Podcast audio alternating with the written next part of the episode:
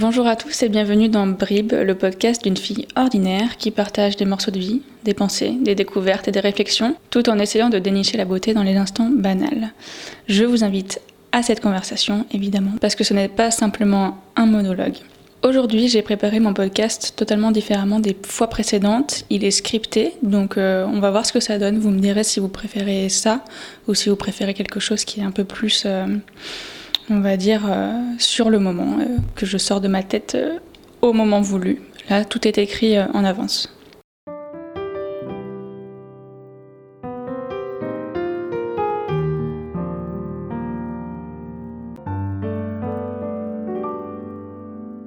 L'idée de cet épisode du podcast m'est venue au mois de décembre. Comme presque toutes les années, je me suis rendue à la Fête des Lumières à Lyon, un événement incontournable dans la région et au-delà. Si vous ne connaissez pas, c'est un événement qui a lieu tous les ans euh, autour du 8 décembre. Alors en fait, pour euh, un petit rappel historique, euh, à la base, le 8 décembre, c'est un jour dédié à la Vierge Marie à Lyon, parce qu'elle aurait sauvé la ville de Lyon de la peste il y a déjà plusieurs dizaines d'années, dans les années 1900, 1800, je sais plus. Et depuis ce temps-là, chaque 8 décembre, les Lyonnais mettaient des lumignons à leurs fenêtres pour remercier Marie d'avoir sauvé la ville.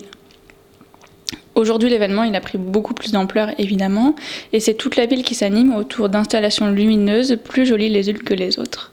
Certaines sont statiques et d'autres sont de véritables petits euh, spectacles, j'allais dire pyrotechniques, mais non, parce qu'il n'y a pas de feu d'artifice, mais vous voyez euh, l'idée. Donc il y a à la fois euh, des jeux de son et de lumière. Donc maintenant que vous avez un petit peu la partie historique, venons-en au vif du sujet. Je me trouvais donc à la fête des Lumières en décembre en compagnie d'amis. Et j'ai pas pu m'empêcher de remarquer que la grande partie des personnes qui nous entouraient étaient scotchées à leur téléphone. Donc ils prenaient leur téléphone portable pendant la totalité des spectacles lumineux pour en prendre des vidéos et des photos. Et ils regardaient d'ailleurs en fait ces spectacles à travers leurs écrans et non de leurs propres yeux. Alors j'ai pas pu m'empêcher d'en être un peu attristée parce que je trouvais qu'il ne profitait pas du moment présent, il le voyait à travers un écran et euh, à ce compte-là, pourquoi ne pas regarder un petit peu à la télé finalement le reportage qui est fait euh, au journal de 20h sur euh, la fête des Lumières. C'est à peu près pareil à part que bah, vous n'êtes pas exactement sur place, mais voilà, dans la continuité de la réflexion, c'est un peu ce que je me suis dit je me suis dit, à quoi bon enregistrer quelque chose pour en avoir un souvenir à consulter plus tard? Si tant est que vous consultiez bien ces vidéos par la suite, parce que, comme je vous disais, euh, moi, avec mes photos, je les décharge sur l'ordi et je les regarde plus pendant un bon moment. Donc, euh, j'imagine que c'est pareil pour beaucoup de personnes, mais peut-être que je me trompe. Donc, à quoi bon, voilà, enregistrer quelque chose pour avoir un souvenir si vous n'en profitez même pas sur le moment? Quel souvenir est-ce que cela vous laisse réellement? Alors évidemment, on fait partie euh, d'un monde où l'économie de l'attention est plus présente que jamais.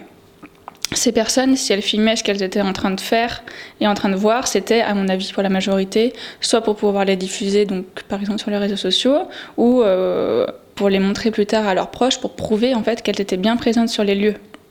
Je ne sais pas ce que vous en pensez, c'est euh, l'explication que, que je m'en suis fait en tout cas. Et je ne leur jette pas la pierre car j'avoue participer activement à cette économie de l'attention moi aussi.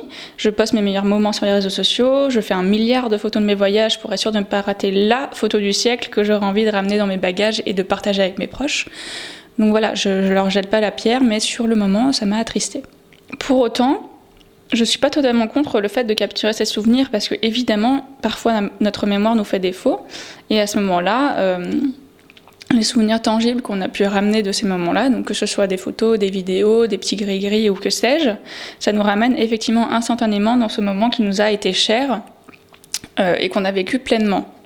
Mais euh, je trouve qu'une vidéo prise sur un téléphone portable, euh, certes maintenant ils sont assez développés nos téléphones, mais quand même, qui sera peut-être un peu pixelisé, mal éclairé, surtout là dans le cadre de la fête des lumières, vous êtes dans le noir avec un petit peu de lumière, c'est difficile de prendre des photos et des vidéos qui soient de qualité.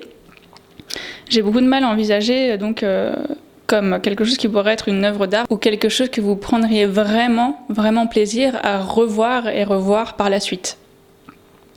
J'estime que c'est du coup un peu gâcher à la fois le plaisir du moment présent parce que vous n'en profitez pas pleinement étant donné que vous le vivez à travers un écran et aussi euh, le plaisir du visionnage plus tard parce qu'il ne pourra s'avérer que décevant de par la qualité médiocre de des photos et des vidéos que vous aurez prises, ce qui n'est évidemment pas la faute de ces personnes-là, mais tout simplement c'est des événements, en tout cas celui-ci, qui sont difficiles à capturer de manière qualitative.